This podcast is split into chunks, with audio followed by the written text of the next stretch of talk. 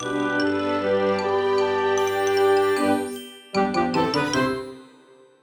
ローツーザーメン皆さんこんにちは。ドイツ語講師の小町です。さて皆さん結構ですね冬に近づいてきて寒くなってきたかなと思うんですけど体調と変わりないでしょうか？私はですね毎日こう湯たんぽを抱えながらレッスンをしたりとか仕事をしたりとかしているような毎日になります。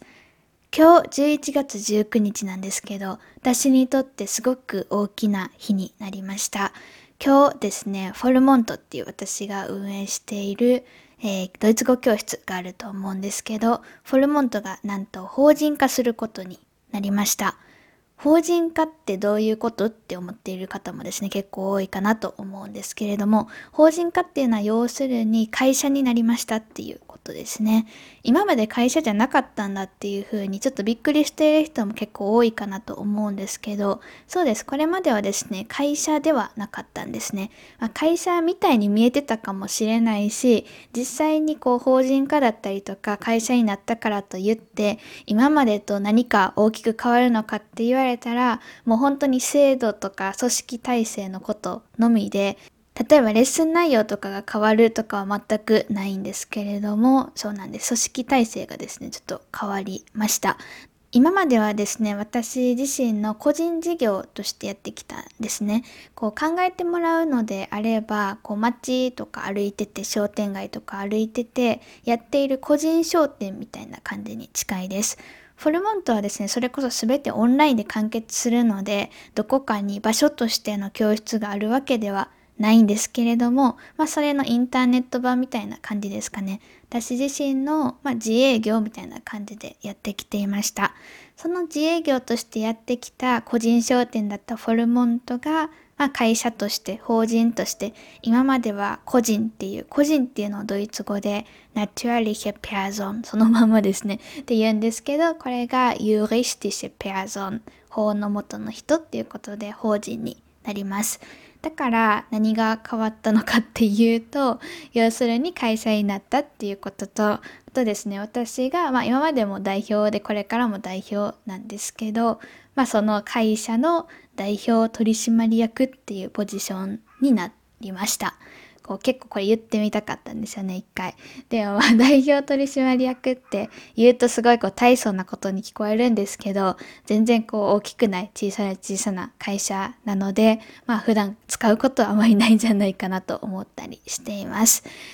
なので今日のポッドキャストではたまたまこう配信日が設立日である今日11月19日の金曜日とかぶっていることだったりとか、あと実はフォルモントが明日20日で3周年を迎えるんですけど、その期間も近かったりだとかっていうことから、ちょっとですね、フォルモントだったりとか、あと法人化っていうのを通して皆さんに伝えておきたいことがあったので、その話をしていこうと思います。ちょこちょこですね、ドイツ語も小話的に入れていこうかなとは思っているんですけど、あんまり多分普段ほどがっつりしていないと思うので、ドイツ語の勉強がしたいんだっていう方はよかったら他のですね、回を聞いてもらえると嬉しいなと思います。今日はですね、ドイツ語講師としての小町っていうよりも、フォルモントの代表だったりとか、まあその普通にこの社会に生きている一人の人としての小町からですね、ポッドキャストをお送りすることができればと思っています。Das heutige Thema というわけで今日はですね、皆さんにお伝えしたいことがあるんですっていう話だったと思うんですけれども、まずはじめに、なんで今日11月19日が設立日にしたのかっていう話をしていこうと思います。11月19日をですね、こう設立日にした理由、私は結構個人的にすごく気に入っています。なんでかというとですね、今日実は満月が見える日なんですよ。フォルモントっていう名前にですね、こうめちゃくちゃちなんでいる設立日の由来なんですけれども、もともと初めは11月20日、明日ですね、3周年と同時がいいかなと思っていたんですけど、その法務局ってすごいこれ大人の事情なんですけど、登記申請をするにあたって法務局に提出しないといけないんですけど、土日やっていないので並列しかできないですよっていうふうに言われて、じゃあ前日かつフォルモントも空に見える今日19日がいいんじゃないかっていう結論になりました。でも本当にですね、たまたまこの日が、そのフォルモントが空に見えるっていうのを私自身もそんなに知らなかったので、フォルモントは好きですけど、あ、今日満月だぐらいでやっぱり私も生きているので、毎月ですね、こう今日はいつかなとか、今月はいつが満月かなとか見ていなかったので、すごくこう、え、たまたま3周年の人前後っていう感じで、驚いたし嬉しかったのも覚えています。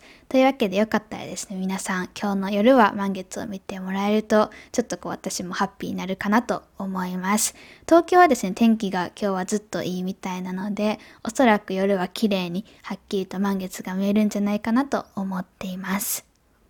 次に、まあ基本情報として会社名もですね、公表しておこうかなと思うんですけど、会社名はフォルモント株式会社です。フルモント株式会社ですね。株式会社っていうのはドイツ語で言うと、アーギーっていう風に言います。アルファベットのアーとゲーですね。気づいた人は勘が鋭いんですけど、これは実はですね、一つの単語の略称になっています。正式名称で言うと、アクティエンゲゼーシャフトっていう風に言います。アクティエンっていうのがこれが株式にあたる言葉で、ゲゼーシャフトっていうのが会社にあたる言葉ですね。基本的には略してアーギーっていう風に目にしたり耳にすることが多いです。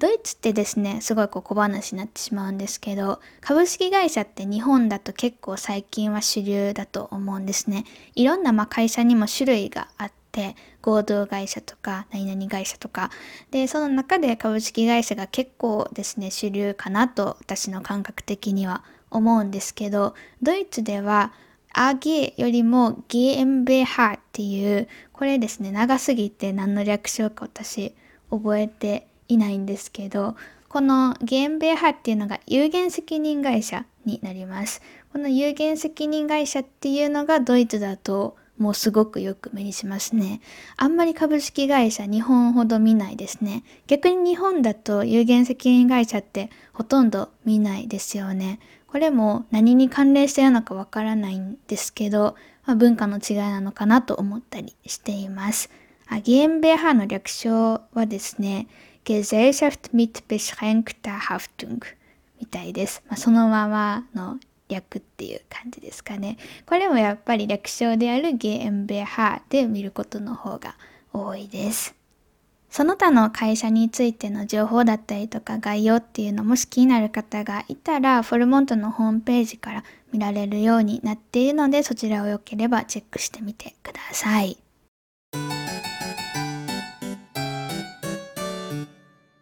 というわけで、ここからは本題である私が皆さんに伝えたいことっていうのをですね、お話ししていこうと思います。今日ですね、皆さんにお伝えしたいことが、すごくこう自分で言うのもおこがましいなっていう気持ちがあるんですけれども、私自身の生き方だったりとか、これまでのここに至るまでの経緯、経歴っていうのが少しでも皆さんの中である種の希望になれたらいいなと思っています。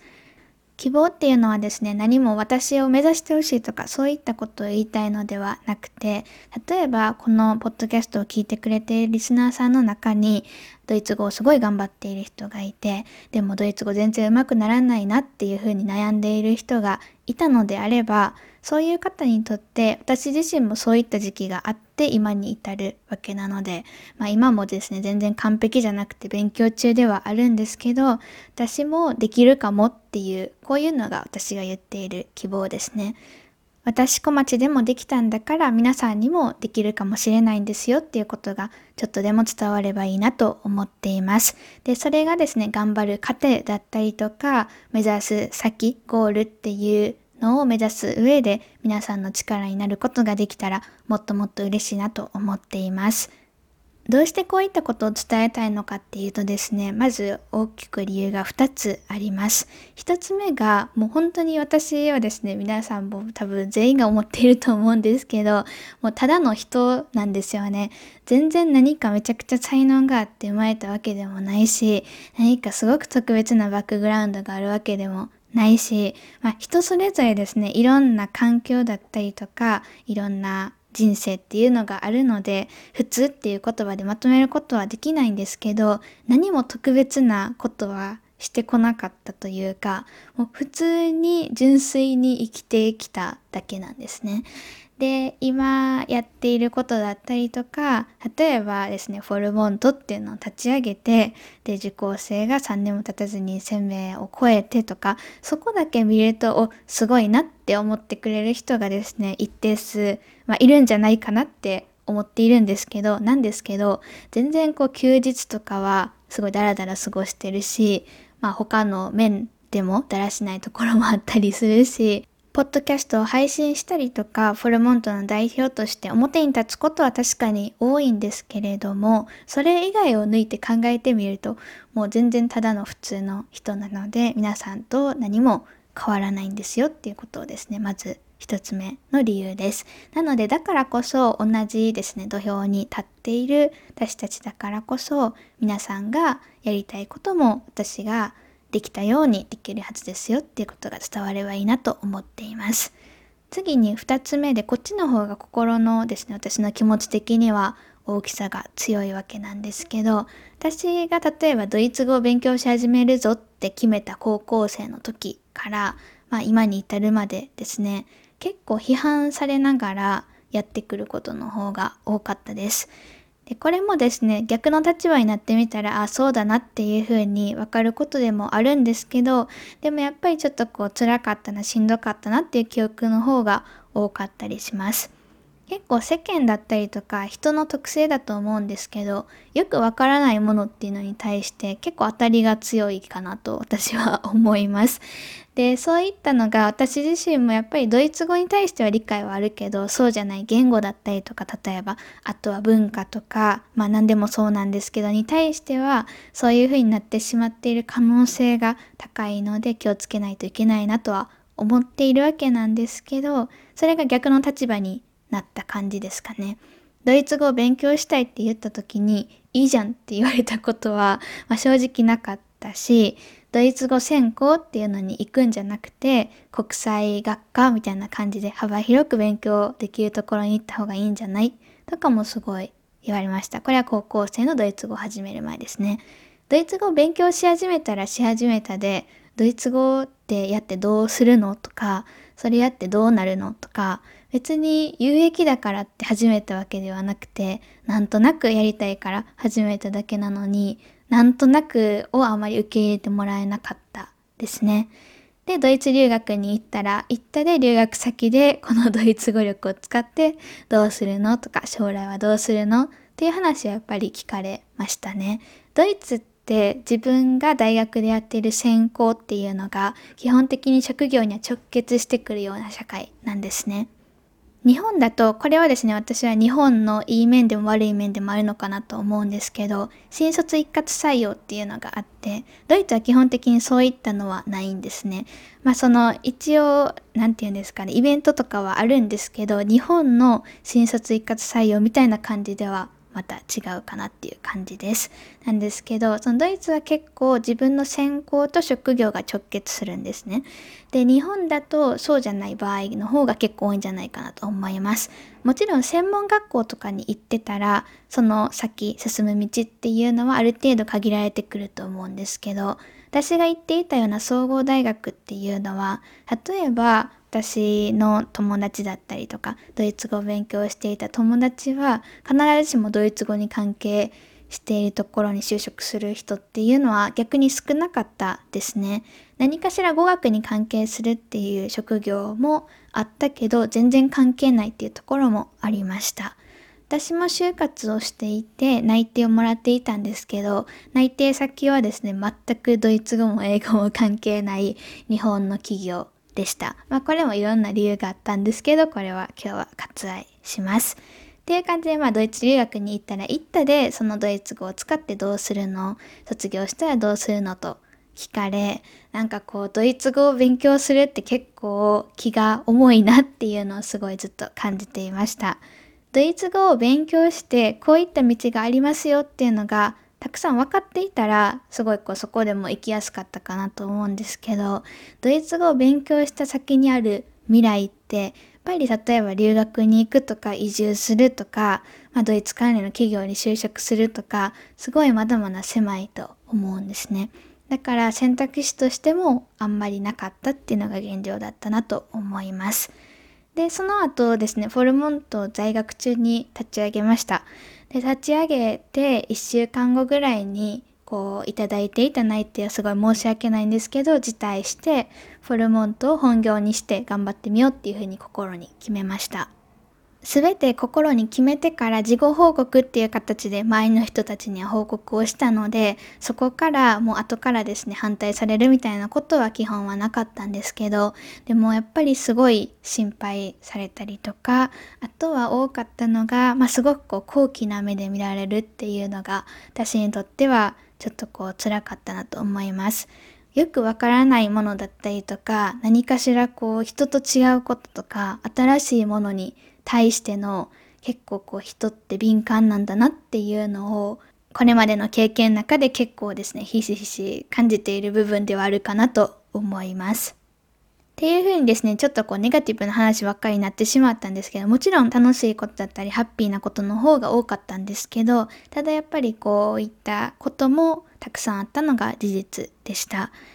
こういった自分自身の経験を振り返って思うのがですね、おそらくリスナーのですね、ドイツ語学習をしている皆さんも同じような経験をしているんじゃないかなと思ったりしています。別にこれもドイツ語学習じゃなくて他のこととかでも構わないんですけど、何かするときに何か新しい挑戦だったりとか、まあ今までですね、ちょっとこうやってこなかったような、ちょっとまあレールから外れているっていう表現がいいんですかね。そういったことをするときって、悪意はないし無意識に起きることの方が多いと思うんですけど、やっぱりなかなか風当たりがきつかったりとか、きついって感じるような出来事が多かったりとか、ちょっとしんどいなって思うことが多かったりとか、周りの目を気にしすぎって言われたらそれまでなんですけど、社会に生きてる限り私は周りの目を気にせずに生きることなんて無理なんじゃないかなと思っています。自分の人生でしょっていう考えもすごいわかるんですけど、自分の人生は自分一人だけで生きているわけとか生きれるわけではないので、まあ、そのですね、それを支えてくれている他者の存在っていうのを見ないふりをして進んでいくことは、私はちょっと難しいなと普段から思ったりしています。で、多分リスナーの皆さんもこういう人が多いんじゃないかなと思うので、思想が結構似ている人が聞いてくれているんじゃないかなと思うので、この話をしようと思っていました。私がですね、これまでの人生の中で一番胃がキリキリしていた出来事っていうのが、先にもちょっとお話ししたように、内定辞退っていうのをする時でした。大学4年生のフルモント立ち上げ後なので、11月末ぐらいですかね、にもう心を決めて内定を辞退して、フルモントを本業にっていう道を選んだわけなんですけど、フォルモントのですね、当時の売り上げっていうのは、まあ10万円前後ぐらいですよね。全然そこで生活できるほどのお金でもないし、これからどうなっていくかもわからない。社会人経験もない。で、内定はもらっている状態。内定先がですね、結構まあ誰でも知っているような大企業だったんですよね。で、それを親に報告する時っていうのが、私は一番ですね、緊張しましたね。これまでの人生の中で。もうずっと胃が痛かったですね。その時期はですね、すごく悩んだんですよ。本当にずっと悩んでいました。実は内定自体するかどうかを半年前くらいから悩んでいたんですね。で、結局フォルモント立ち上げっていうのが一つの大きなきっかけとなって、フォルモントを本業にっていう選択ができたわけなんですけど、もうその時もずっとずっとめちゃくちゃ悩んでいました。で、こういった相談をして言われることって、まあ大体1回はこう社会人経験を積んだ方がいいですよっていうこと。で、それは本当に真っ当なアドバイスだと思うんですけど、もうそれが言われるっていうことはですね、分かっていたので、いろんな人にも事前に相談とかはしていたんですけど、私の気持ちまでをですね、やっぱりこう組んで相談を受けることってなかなかなかったので、まあ、ちょっと難しかったんですよね人に相談するのが。だからもうむちゃくちゃ一人で悩んでいました。お金もないし知名度もないし実績もないし社会人経験もないしこんな自分でいいのかな。でも気持ちをやりたいって言っているっていうのがやっぱり一つの大きな決断にができた大きな理由でしたね。なので皆さんにですね、こう伝えたいことはいっぱい悩むことがあると思います。例えば留学にずっと行ってみたかったけど、なかなか行けなかったな、今からでも遅くないのかなとか、大学に進学したいと思ったけどできなかった、今からでも遅くないかなとか、何でも大丈夫です。イラストレーターになりたかったけど今からでも大丈夫かな。そういった何か自分の心の中の声が言っていることっていうのにしっかり耳を傾けてあげてほしいなと思います。そしてですね、ここからが一番伝えたいことなんですけど、ぜひ自分で選択してください。何か決めるときに私みたいに周りの目が気になるとか、まあいろんなことが気になるっていう方は、まあ、結構多いんじゃないかなと思い、それがどちらかというと普通なのかなと思います。そういうふうに周りを気にすることだったりとか、周りが気になることっていうのは避けられないことだと思うし、それを踏まえた上でいろんな情報収集だったりとか、あとは自分でたくさん悩んでください。で、最終的な決断っていうのを自分で選択するようにしてください。自分で選択するっていう経験っていうのは私をすごく強くしたなと思います。当時ですね、内定辞退したっていう経験が私を強くさせたっていうよりかは、内定辞退するかどうかをもうギリギリまで自分で考え抜いて最終的に自分で決断をした。でその決断をした後の、まあ、処理っていうんですかねちょっと言い方悪いですけどその後の手続きとかはもちろん全部自分でしましたしそこからは責任を持って進んでいったなと思います。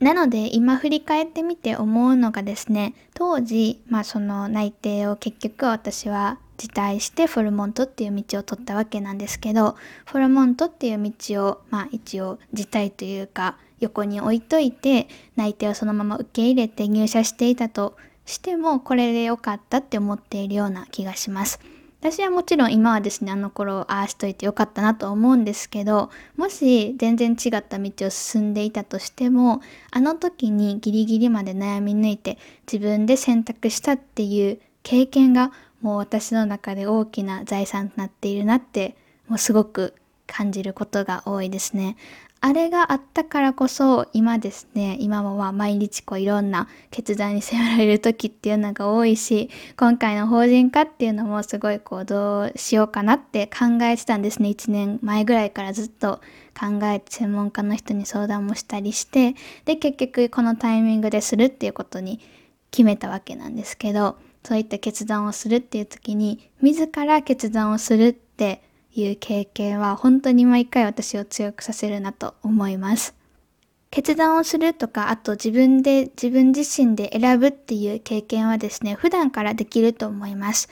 例えば洋服を選ぶ時とかに、まあ、皆さん無意識にしてると思うんですけど A か B どっちがいいと思うとか聞くと思うんですよね。でこの人が A がいいって言ったから A にしようっていう考え方ももちろん状況によってはすごく大切な時もあると思うんですけどただ基本的にはあの人は A がいいって言ってたな。あの人は B がいいって言ってたな。私はその意見を踏まえた上でどっちがいいかなっていうのを最終的に自分で決断する。みたいな感じですかね。そういった経験が増えていくと本当に何て言うんですかね自分を内省することがしっかりできるようにもなっていくしすごく心の芯みたいな部分が強くなっていくかなと思います。あとすごく自分に自信が持てるようになっていくなと思います。私が最近ですね出会った好きな言葉があって紹介したいと思います。正解にしたいと思う選択肢を選択するですね。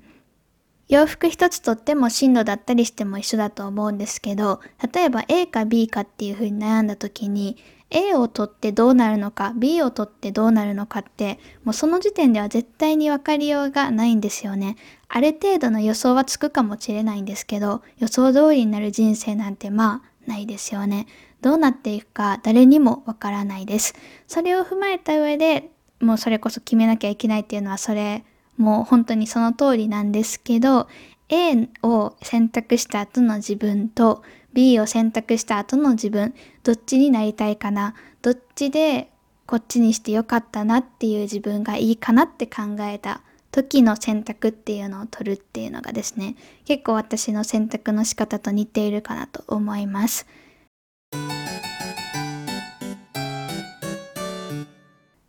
というわけで本日ですね、私が皆さんにお伝えしたかったことをまとめていこうと思います。一つ目が、私ができたことはおそらく皆さんもできると思いますよ。ドイツ語私はゼロから始めました。今はですね、ドイツ語でネイティブの採用とかもしたりしています。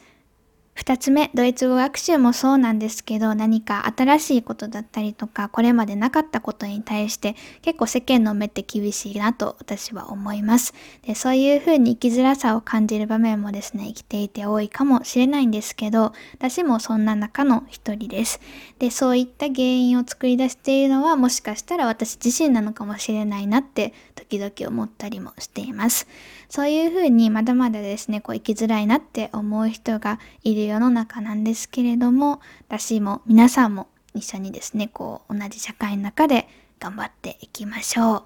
最後、3つ目です。自ら選択していきましょう。何かですね、決めること、あとは選ぶこと、日常の中でレストランで注文決める時でも何でもそうなんですけど、たくさんありふれていると思います。自分で自分の意思で選択するっていうことをですね、ぜひ意識してみてください。以上3つがですね、今日皆さんにちょっとでも伝わっていたらいいなと思っています。まあ全然ですね、法人化とか関係ない話だったんですけど、まあちょっとこれをきっかけにですね、少しでもなんかこうある種の希望っていうのになれたらいいのかなと思ったりしています。さて、ここまで聞いてくれた皆さんどうもありがとうございました。今日のですね、ポッドキャストはこれで終了になるんですけれども、初めにお伝えした通り、明日20日でフォルモントはなんと3周年を迎えます。3周年にあたってのですね、こう、ご案内というかお知らせみたいなのは、フォルモントの公式で出る予定なのでよかったらそちらをチェックしてみてください。今日の夜ですね、19日の夜は満月フォルモントが空に見えます。よかったら皆さんもですね、いろんなところから見てもらえると嬉しいなと思います。それではですね、今後とも小町そしてフォルモントをどうぞよろしくお願いいたします。チュース